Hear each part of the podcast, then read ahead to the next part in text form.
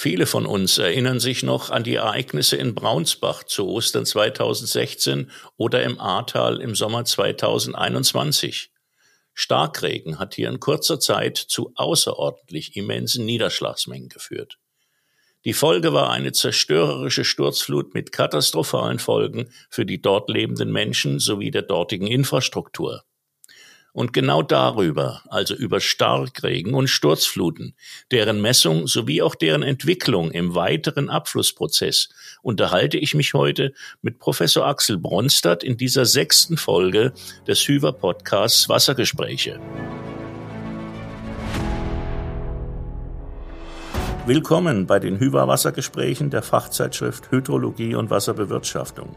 Hier treffen wir uns einmal im Quartal mit Expertinnen und Experten aus dem gesamten Bereich der Gewässerkunde und Hydrologie, aber auch aus den Fachgebieten Limnologie und Grundwasser, Klimatologie und Metrologie sowie Geologie und Bodenkunde und sprechen dabei mit Ihnen über spannende und interessante Themen und Fragestellungen sowie aktuelle Forschungsfelder rund um diese Themenbereiche. Mein Name ist Dr. Thomas Lüllwitz, Hydrologe mit Abschluss an der Colorado State University USA, seit 1993 an der BFG und seit 2016 Schriftleiter der HYVA.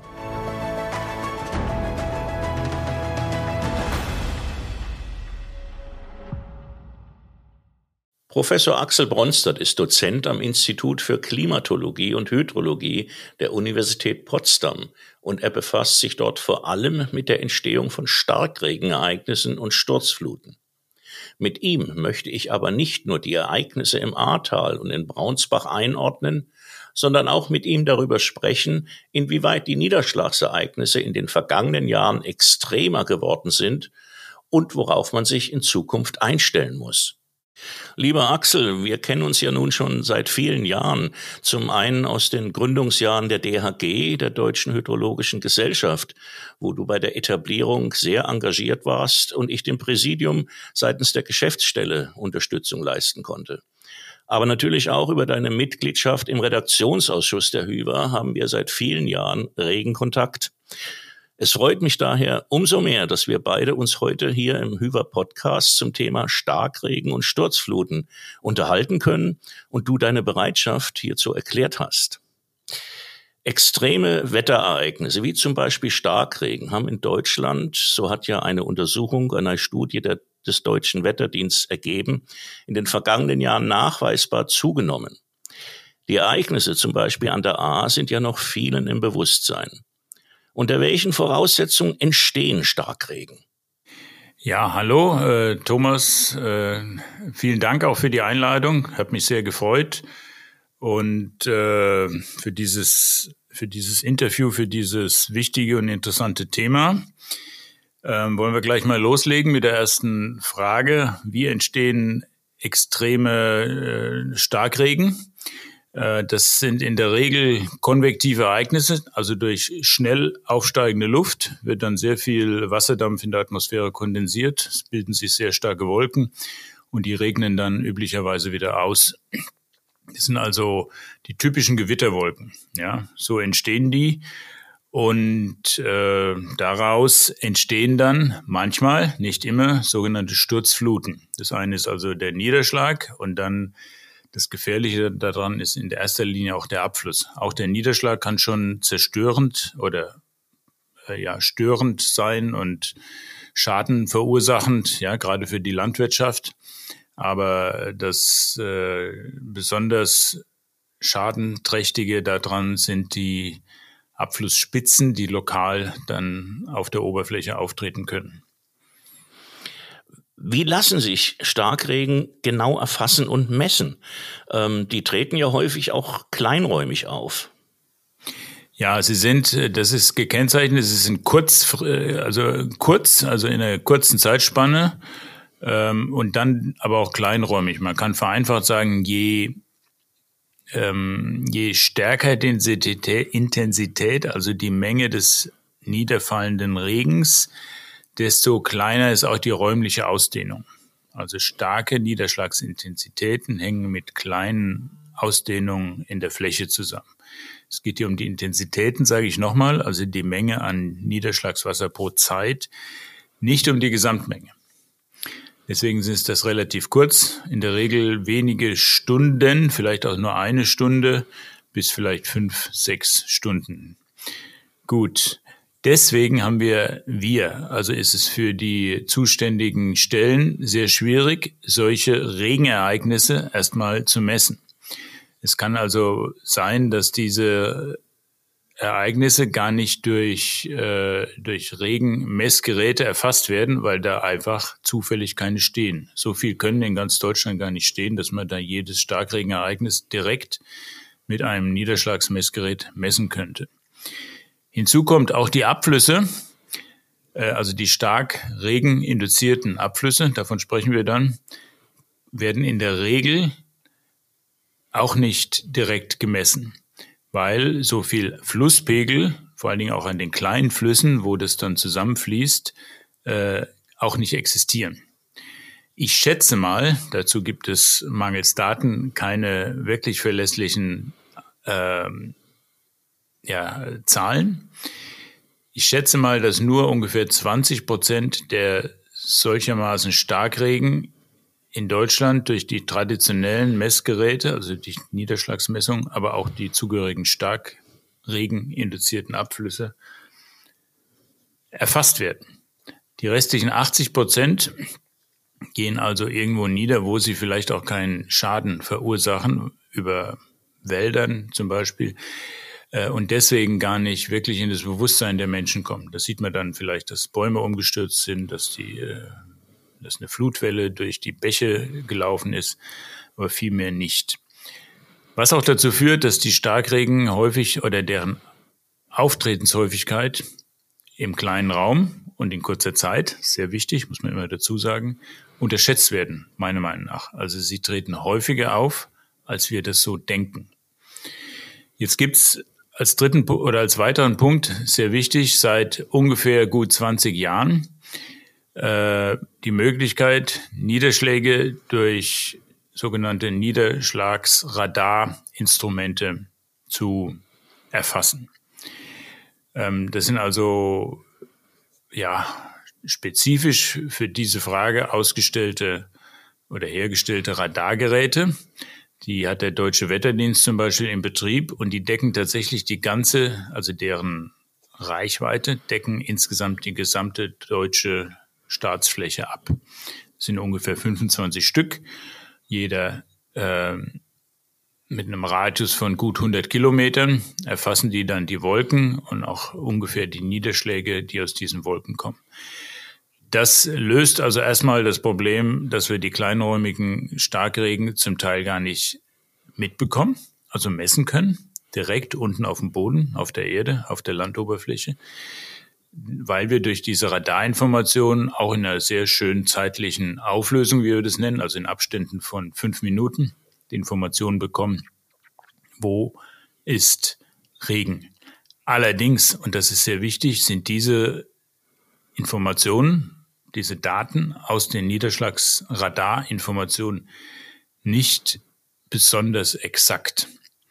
Ja, also damit äh, kennt man zwar in etwa die, die Niederschläge, aber da ist durchaus manchmal noch aus verschiedenen Unsicherheiten oder Ungenauigkeiten Faktor plus minus 50 Prozent drin äh, zu den eigentlichen Werten, die auf der Erde gemessen werden, wenn es denn da ein lokales Messgerät gab. Von der ist die Idealkombination dieser Radarinformationen zusammen mit äh, den Informationen, die man von den Messungen auf der Landoberfläche bekommt. Okay, also man kann inzwischen seit ungefähr 20 Jahren die Niederschläge in hoher räumlicher und zeitlicher Auflösung durch Radargeräte verfolgen und auch erfassen. Allerdings ist das quantitativ, also von der eigentlichen Menge, die runterkommt, doch mit erheblichen Unsicherheiten behaftet und deswegen müssen die diese Werte mit Vorsicht genießt, genossen werden oder sagen wir mal noch angepasst werden an die Realität. Man kann also nicht auf die Niederschlagsmessgeräte auf der Erde verzichten. Im Gegenteil, es wäre besser, wenn wir dann noch viel mehr hätten. Du bist jetzt ähm, sehr anschaulich auf die Problematik auch der, der Messung eingegangen, der Niederschlagsmessung. Ähm, gibt es ungeachtet dessen Kenntnis äh, über Orte oder Gegenden in Deutschland, wo Starkregenereignisse häufiger auftreten als äh, in anderen Regionen? Ja, gute Frage. Das wird manchmal äh, postuliert, aber tatsächlich ist es so generell, dass wir solche Ereignisse vor allen Dingen dort haben, wo wir diese konvektiven äh, Bedingungen der Niederschlagsentstehung häufiger haben, also Gewitterentstehung. Gewitter hängen mit Wärme zusammen. Die meisten wissen, dass es im Winter wenig Gewitter gibt. Es gibt manchmal tatsächlich auch äh, Schneegewitter oder in den USA oder in Nordamerika die Blizzards. Aber die sind doch recht selten bei uns, beziehungsweise fast, äh, also da muss man schon lange nachdenken, dass man sich erinnert, sowas schon mal hier erlebt zu haben. Im Sommer, wenn es warm ist, wenn die Erdoberfläche durch die Solarstrahlung erwärmt wird, dann wird dort auch die Luft erwärmt, direkt über der Erdoberfläche und steigt dann auf. Da entstehen diese konvektiven Systeme. Also, wir brauchen warme Bedingungen, starke Solareinstrahlung, feuchte Luft, sonst entstehen die Wolken nicht. Und dann kann das äh, im Prinzip aber überall passieren in Deutschland. Der Süden ist etwas wärmer in Deutschland als der Norden, aber nur etwas und es geht dann um lokale Bedingungen. Deswegen muss man schon feststellen, solche Starkregenereignisse können in Deutschland überall passieren. Und das haben auch Auswertungen des DWDs, also des Deutschen Wetterdienstes, schon ergeben. Die Häufigkeit ist ein bisschen stärker im Süden von Deutschland, also in Bayern, Hessen, Rheinland-Pfalz, Baden-Württemberg. Aber tatsächlich können die überall auftreten. Mhm. Und jetzt haben wir über Starkniederschläge, Starkregen gesprochen. Was versteht man nun genau unter Sturzfluten und, und was sind Auslöser dieser Sturzfluten, die ja dann auch zu plötzlichen Überschwemmungen führen können? Ja, das ist eine, eine sehr wichtige Frage. Äh, noch ein kleiner Hinweis, äh, der mir selbst manchmal äh, ja, den, an den ich mich selbst erinnern muss. Eine Sturzflut ist was völliges anderes wie eine Sturmflut. Klingt so ähnlich. Sturmflut sind Überschwemmungen äh, oder Überschwemmungsbedrohungen an den Küsten vom Meer her. Sturzfluten sind äh, Hochwasserereignisse oder Starkregenabflüsse, die durch diese zuvor jetzt beschriebenen Starkregen erzeugt werden. Das ist also was völlig anderes, obwohl es fast das gleiche Wort ist. Also nur dein M statt einem Z. Gut, und diese Sturzfluten entstehen eben dann, wenn das Wasser, was durch den starken Niederschlag nicht in der Landschaft gespeichert werden kann, was also nicht infiltriert oder sonst wie zurückgehalten wird, abfließt, zusammenfließt. Das, und je mehr und je schneller dieses Wasser zusammenfließt, desto stärker sind auch die zugehörigen Abflüsse. Deswegen im Gegensatz zu den Starkregen sind die Sturzfluten vor allen Dingen dort anzutreffen, wo auch die Topografie, also die Geländeneigung im Wesentlichen, ähm, aber auch die Infiltrationsbereitschaft äh, und die Infiltrationsfähigkeit der Landschaft so gestaltet ist, dass eben nicht viel gespeichert werden kann, im Gegensatz dann dazu viel abfließt und es auch relativ schnell und direkt zusammenfließt durch die Topografie also in steilen Lagen, in Regionen, also in Gebirgen, Mittelgebirge, äh, auch in Regionen, die geneigt sind, müssen also keine Gebirge sein, das kann auch modul also leicht äh, gewellte Landschaften sein, da reicht es dann auch schon, die Zusammenfließbedingungen. Äh, aber auch in Regionen, in der die Aufnahmefähigkeit der Landschaft besonders gering ist. Das sind vor allen Dingen versiegelte Regionen, sprich damit urbane Regionen beziehungsweise Städte. Ja, und das alles zusammen äh, erhöht dann ganz deutlich die Bereitschaft der Landoberfläche, dass sich solche Sturzfluten bilden können. Jetzt würde ich gerne mal auf die sogenannten Gefährdungsklassen äh, zu sprechen kommen. Äh, wie funktioniert denn die Einstufung von, von Starkregen und Sturzfluten in diese Klassen? Da ist ja äh, zum Beispiel Verfahren wie die Unterstützung oder Hilfe, die Methodik von geografischen Informationssystemen, GIS-Systemen, aber vielleicht auch hydrologische Modelle. Also da gibt es in letzten ist relativ heiß oder äh, neu dieses Thema in der Forschung. Äh, wie kann man im Vornherein, also bevor solche Ereignisse tatsächlich auftreten, die Gefährdung in der Landschaft, in der Region einschätzen gegenüber solchen Sturzfluten. Ich habe ja schon gesagt, dass die Starkregen eigentlich überall vortreten, äh, auftreten können, in Deutschland, Nachbarländern genauso, in manchen Regionen etwas stärker oder etwas häufiger äh, in Süddeutschland. Aber diese Unterschiede sind relativ klein, von daher ist es überall in Deutschland relevant. Und wenn wir jetzt die Bedingungen haben, die ich vorher gesagt habe, das ist also relativ äh, geringe Aufnahmebereitschaft der, des Untergrunds, des Bodens, der Vegetation, aber auch der Topografie gibt und zudem äh, die entstandenen Abflüsse dann schnell zusammenfließen, dann ist die Gefährdung besonders hoch. Und danach, da gibt es jetzt verschiedene äh, Arbeiten dazu, zum Beispiel Arbeiten von der Universität Freiburg, aber auch wir haben ähnliche äh, Arbeiten gemacht zu extremen Sturzfluten und das versucht zu verallgemeinern, dass man das also beurteilen kann für äh, verschiedene Regionen in Deutschland. Äh, dann ist die Kombination aus der Auftretenswahrscheinlichkeit von solchen sehr starken Regen plus der möglicherweise starken Bereitschaft, äh, das Wasser schnell abzuführen, also schnell abfließen zu lassen in der Landschaft und zusätzlich noch an möglicherweise eine geringe Rückhaltefähigkeit der Landschaft. Das sind, die, sind dann die höchsten Gefährdungsklassen oder Gefährdungsstufen. Ja, das heißt, man kann das durchaus, wenn man sich äh, die Landschaft analysiert, auch mit Hilfe eines geografischen Informationssystems, also der Grundlagendaten, die über die Landschaft überhaupt bekannt sind, ausboden oder bezüglich des Bodens, bezüglich der Topografie, bezüglich der ähm, äh, Landnutzung, also Vegetation und so weiter, kann man sich das zumindest eine Gefährdung zuvor schon ableiten. Jetzt mal mit Blick auf den sich vollziehenden Klimawandel. Äh, werden Veränderungen beim Auftreten von Starkregen und Sturzfluten festgestellt? Und wenn ja, welche genau? Ja, ähm, das ist äh, auch noch gar nicht so lange bekannt, also wissenschaftlich belegt und untersucht, äh, aber inzwischen schon. Und zwar sind die Auftretenshäufigkeiten der, dieser konvektiven Starkregen äh, im Wandel begriffen. Ähm, die, man kann sagen, eine, eine Starkregen von einer bestimmten Höhe, sagen wir mal, ein Wert von 80 Liter pro Quadratmeter in einer Stunde, das ist schon wirklich ein sehr starkes Ereignis hatte früher in einer bestimmten Region eine Auftretenswahrscheinlichkeit vielleicht von 20 Jahren. Übersetzt heißt es von Kehrwert von 20 Jahren, ist also 0,05 oder 5 Prozent Auftretenswahrscheinlichkeit pro Jahr.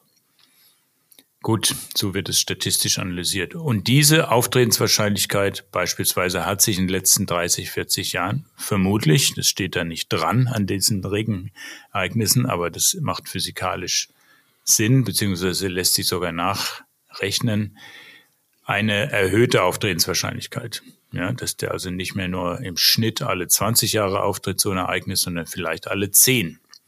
Das wäre also eine verdoppelte äh, Häufigkeit. Gut.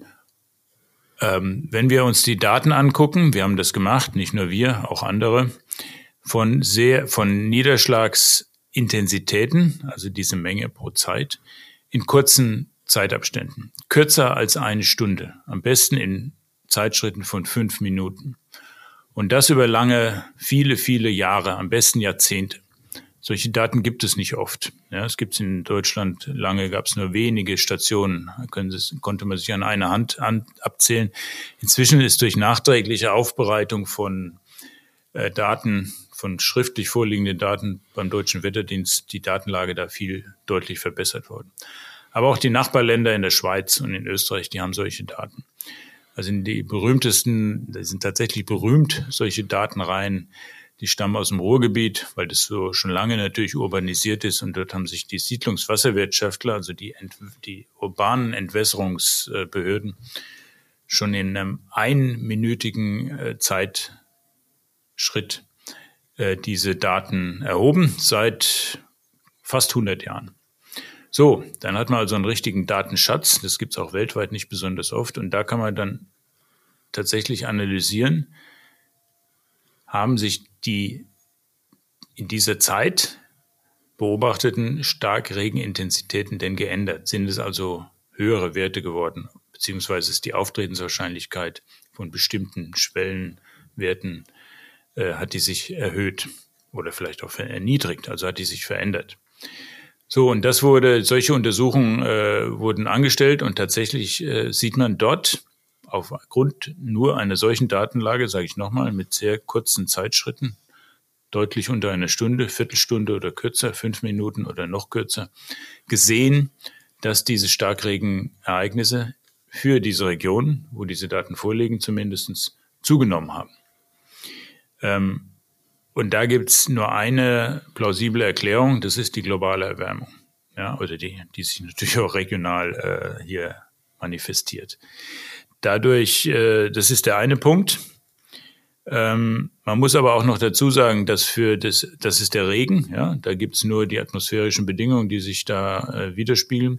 Aber für das Zusammenfließen in einem Tal am Ende, also in der Topografie, in der Tiefenlinie, und auch für die Frage, wie viel Wasser kann denn auch zurückgehalten werden von der Landschaft, wird also nicht abfließen.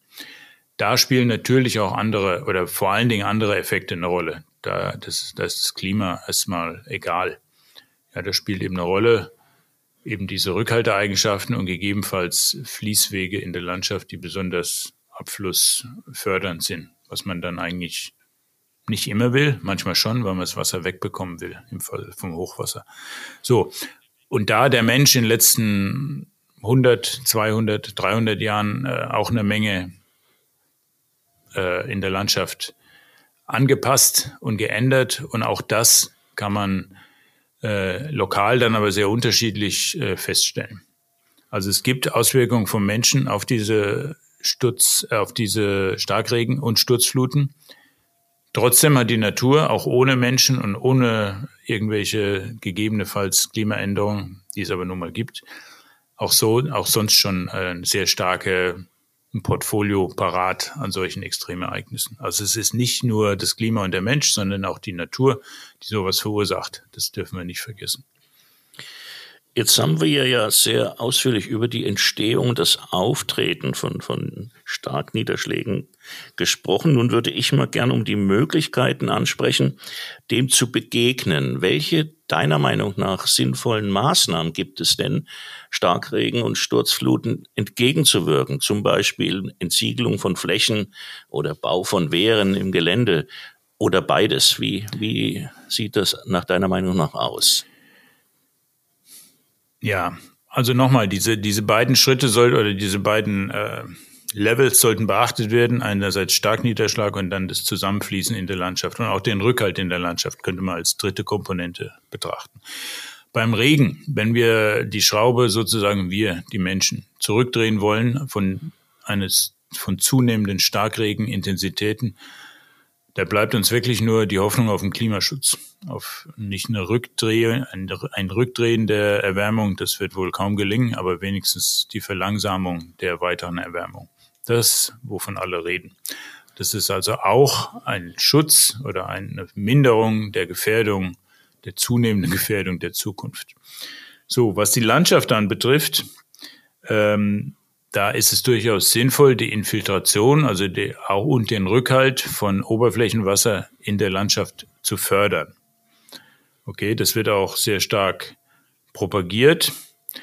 Das ist durchaus auch wirksam, aber auch hier muss ich sagen, die Wirksamkeit ist begrenzt. Also man kann also nicht so viel Wasser zurückhalten, dass es nie oder auch fast nie eine Sturzflut mehr geben wird in einer bestimmten Region. Das ist also nicht äh, das sollte man nicht drauf bauen und auch nicht erhoffen. Gleichwohl sind vor allen Dingen für etwas kleiner oder etwas weniger starke Starkregen, äh, Rückhaltemöglichkeiten in der Landschaft, auch in der urbanen Landschaft, also in Städten, durchaus effektiv. Aber je stärker dann insgesamt diese Niederschläge werden, desto weniger prozentual machen diese möglichen verbesserten Rückhaltebedingungen dann auch aus. Man darf sich also nicht zu viel erhoffen. Gleichwohl ist es zu empfehlen. Ähm, so ist es ja inzwischen auch schon fast gesetzlich gegeben. Also neue Versiegelungen der Landschaft sollen dadurch äh, nicht verhindert werden, aber dem sollen entgegengewirkt werden, indem zusätzliche Rückhaltevarianten, sei es kleine Rückhaltebecken oder auch Infiltrationsmöglichkeiten in der Landschaft geschaffen werden. Gut, jetzt kommt aber noch ein wichtiger Punkt, den wir noch nicht angesprochen haben, die Schäden. Ja, deswegen gibt es ja aber auch die, sprechen wir überhaupt von Gefährdung, wenn also mögliche Schäden für die Menschen äh, zu Buche schlagen können. Und das ist äh, ein wichtiger Punkt. Deswegen ist es sehr wichtig, dass in diesen Regionen, und das ist fast zu, zu groß gesprochen, sondern innerhalb dieser Region die Bereiche, die von solchen Sturzfluten dann besonders stark getroffen werden können, und das sind die Bereiche entlang der Talsohlen, entlang der der Tiefenlinien, vielleicht auch der Seitentäler, äh, entlang der kleinen Bäche, dass die erstens sich bewusst sind, dass die Menschen, die da siedeln, gegebenenfalls, äh, dass sie gefährdet sind. Zweitens, dass dort, wenn möglich, wenigstens keine neuen Gebäude gebaut werden. Und drittens, dass, wenn dort Gebäude stehen, oder im schlimmsten Fall neu gebaut werden, was ich aber eigentlich äh, nicht befürworte, dass diese Gebäude dann so befestigt sind, dass sie oder so ausgebaut sind, dass sie bestimmte Überflutungen auch überstehen können. Ja, und das ist in, da solche Ereignisse lokal doch sehr selten auftreten, manchmal nicht mal 100 Jahre lang eins, äh, sind die, diese Gefährdungszonen werden doch oder ist den Anwohnern gar nicht bewusst, auch den Behörden oft nicht. Ja, und dann werden manchmal solche Abschätzungen gemacht, ja, wie weit gehen da eigentlich die Gefährdungen? Und diese Abschätzungen sind viel zu konservativ, das heißt viel zu äh, optimistisch. Also die Gefährdung in der Fläche, also im Abstand von diesen tiefen Linien, von diesen Gewässern, Bächen, sind in der, sind tatsächlich in der Regel viel größer, als man das sich so in manchen optimistischen Szenarien ausgerechnet hat obwohl das nach der Stand der Technik ausgerechnet wurde, aber Stand der, der Stand der Technik ist da manchmal vielleicht nicht ganz auf dem wissenschaftlich neuesten Stand. Das hat man besonders bei dem A-Hochwasser äh, 2021 im Juli wirklich gesehen. Dort gab es, wie in den meisten Regionen Deutschlands, schon sogenannte Sturz- oder Hochwassergefahrenkarten, so heißt es, wo also vor möglichen Ausbeutung an der A, aber auch an den Nebengewässern gewarnt wurde. Also das sind, diese Karten liegen vor äh, den Behörden, sind auch öffentlich in den meisten Bundesländern, nicht überall leider, äh, öffentlich zugänglich, so dass jeder äh, Hausbesitzer oder Mieter und Anwohner, der in der Nähe eines Baches oder nur in den Tiefenlinien der Täler, muss gar kein Bach sein, wohnt, schauen kann, wie gefährdet er eigentlich ist. Ja, und da hat sich dort rausgestellt, eindeutig, die, es war, also die Gefährdung war tatsächlich in der Fläche viel größer, viel weiter, als äh, das auf diesen Karten äh, eingezeichnet war. Warum sage ich das? Weil ich nochmal darauf hinweisen will, dass die Gefährdung, also äh, welche Schäden können potenziell entstehen, äh, im schlimmsten Fall welche Menschenleben sind äh, gefährdet und wo, also wo in den Gebäuden, in den tiefer liegenden Bereichen, im Souterrain zum Beispiel, sind große Gefährdungen äh, gegebenenfalls äh, vorhanden, dass solche Sachen, und zwar im Voraus natürlich analysiert gehören und dann auch entsprechend gehandelt werden kann und sollte. Als letztes möchte ich noch darauf hinweisen, dass solche Starkregenereignisse auch mit Vorsicht äh, ausgedrückt zu einem gewissen Grad vorhergesagt werden können. Also nicht sehr genau. Man kann nicht sagen, in vier Stunden wird exakt in dieser Straße das Wasser äh, für zwei Stunden einen halben Meter hochstehen. Nein, so genau geht es nicht. Aber man kann vielleicht deutlich besser, als das heute der Fall ist. Heute hört man dann vom Wetterdienst oder vielleicht auch von den äh, Umweltbehörden, ja, es ist mit Starkregenereignissen und nachfolgenden Starkabflüssen in den nächsten zwei Tagen zu rechnen. Ja, also das sind die, die, die beiden Extreme, würde ich sagen. Ähm, das Gute an der zweiten, an der letzten Aussage ist, dass die dann mit großer Sicherheit stimmt. Ist also keine Fehlwarnung. Aber andererseits ist die so ungenau, dass sich eigentlich vielleicht die Feuerwehren darauf einstellen können, dass sie sagen, oh, wir gucken mal, dass wir gegebenenfalls schnell eingreifen können, dass da alles funktioniert an unseren Autos und Maschinen, aber mehr auch nicht. Deswegen geht es besser, es geht genauer, es geht aber nicht so genau, wie ich am Anfang gesagt habe, dass man also wirklich straßenweise das äh, macht. Man könnte aber sagen, in bestimmten Regionen, hier in Potsdam zum Beispiel, wo ich lebe, oder in Berlin oder in manchen Städten, äh, gibt es eine sehr hohe Gefährdung in einem bestimmten Bezirk für die nächsten zwölf Stunden. Sowas ist wissenschaftlich eigentlich schon möglich, ist aber noch nicht umgesetzt. Und solche Warnungen sind natürlich enorm wichtig oder können wichtig sein. Es gibt Beispiele, wo zum Beispiel Kindertagesstätten, die im Souterrain liegen oder lagen, innerhalb von, bei, durch solche Sturzfluten innerhalb von 10, 20 Minuten vollgelaufen sind, bis unter die Decke. Warum weiß das heute keiner? In Dortmund gibt es so ein Beispiel, da ist mal so eine Sturzflut entstanden, auch im Sommer, weil das zufällig ein Samstag war. Da war diese Kita leer.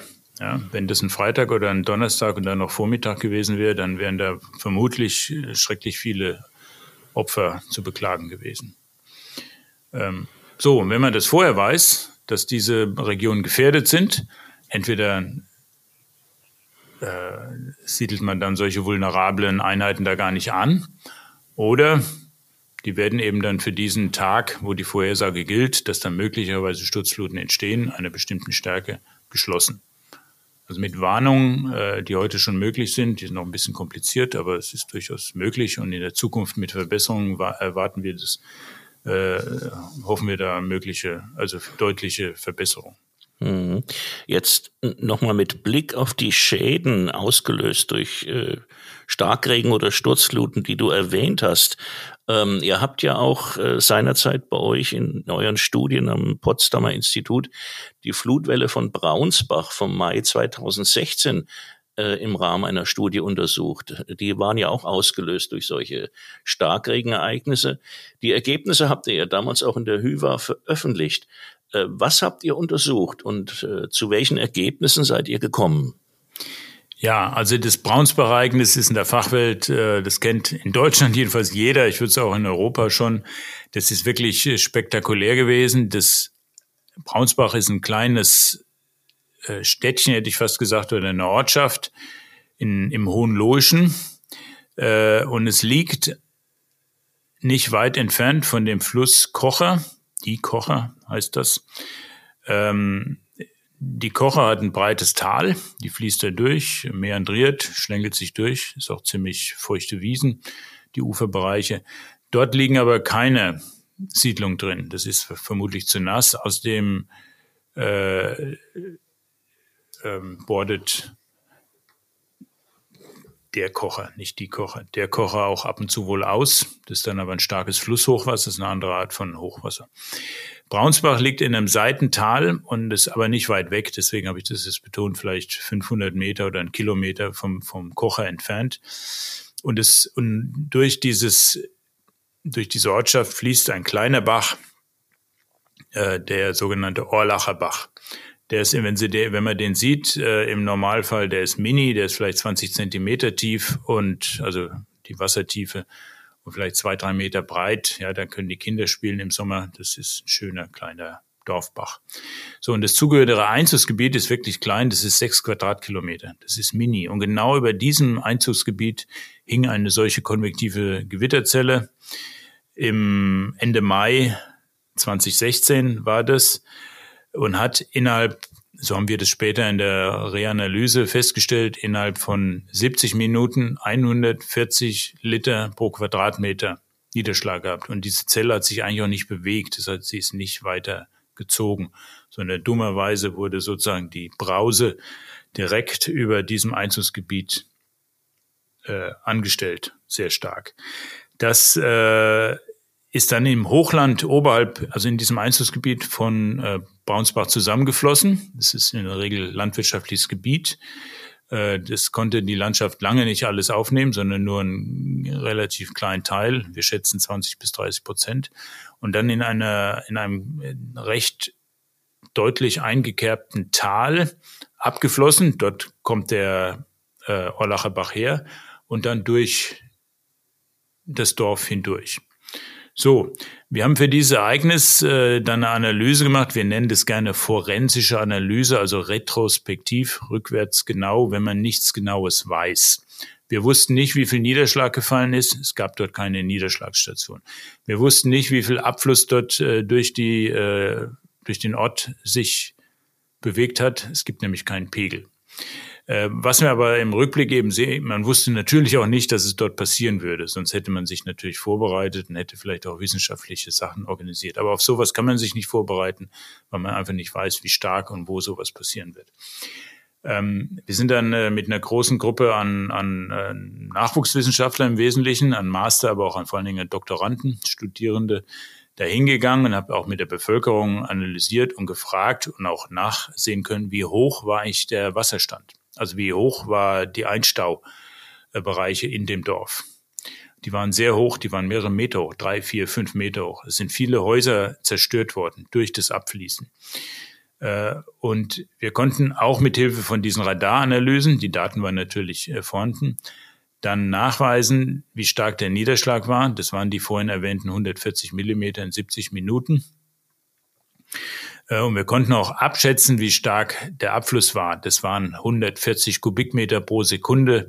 Das sagt jetzt den Laien wenig, aber man kann ungefähr sagen, das ist das Mittelwasser, also der normale Abfluss des Neckars in Heidelberg.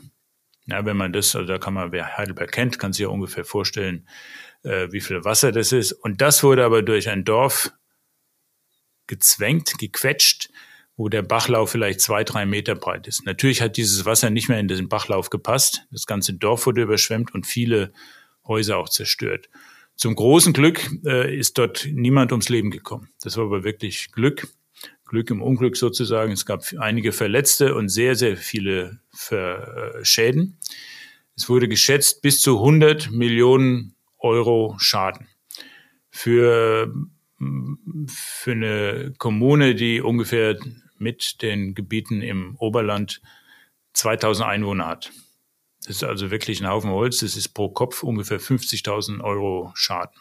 Vielleicht sind diese Zahlen auch ein bisschen hoch gewesen, aber wenn es äh, nicht 200 Millionen waren, sondern äh, 100 Millionen, äh, sorry, wenn es 100 Millionen waren und, äh, oder vielleicht 50 Millionen, ist es immer noch ein enorm hoher Schaden.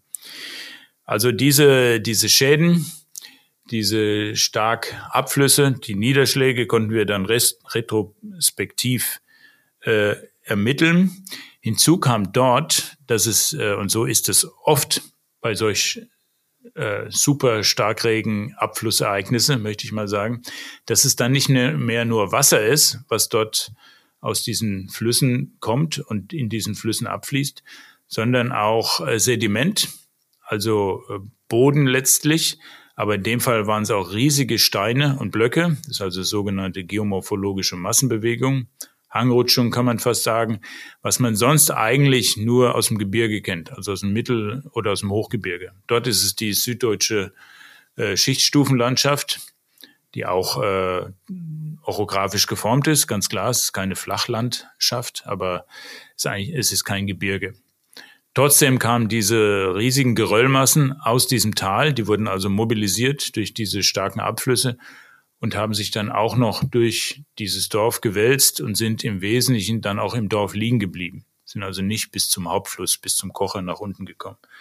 Also sowas konnten wir analysieren, das war sehr, eine sehr spezifische Analyse.